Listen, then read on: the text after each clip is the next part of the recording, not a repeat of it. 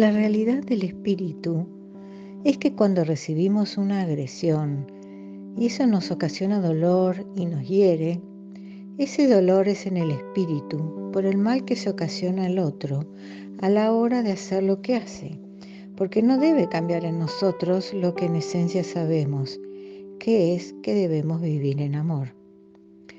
Uno no siempre sufre por el dolor del otro, eso es lo que siente el espíritu.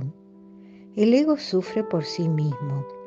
Cuando sentimos dolor a partir de lo que alguien hace, la tendencia natural de la personalidad es culpar al otro por lo que hizo, por lo que dijo, porque por su actitud salimos sufriendo y no lo merecíamos.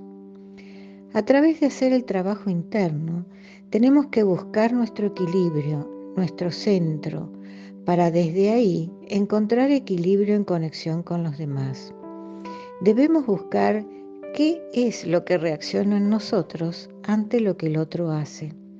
No querer encontrar culpables para sentir alivio o quedar resentido con la persona, con dificultad para perdonar o pensando que debemos hacer algo al respecto, hacer justicia o poner orden y decirle las cosas como son o enfrentarla para que sepa del dolor que está ocasionando, sino internamente ver qué reacciona en nosotros. Muchas veces uno se siente herido por no tener equilibrio interno.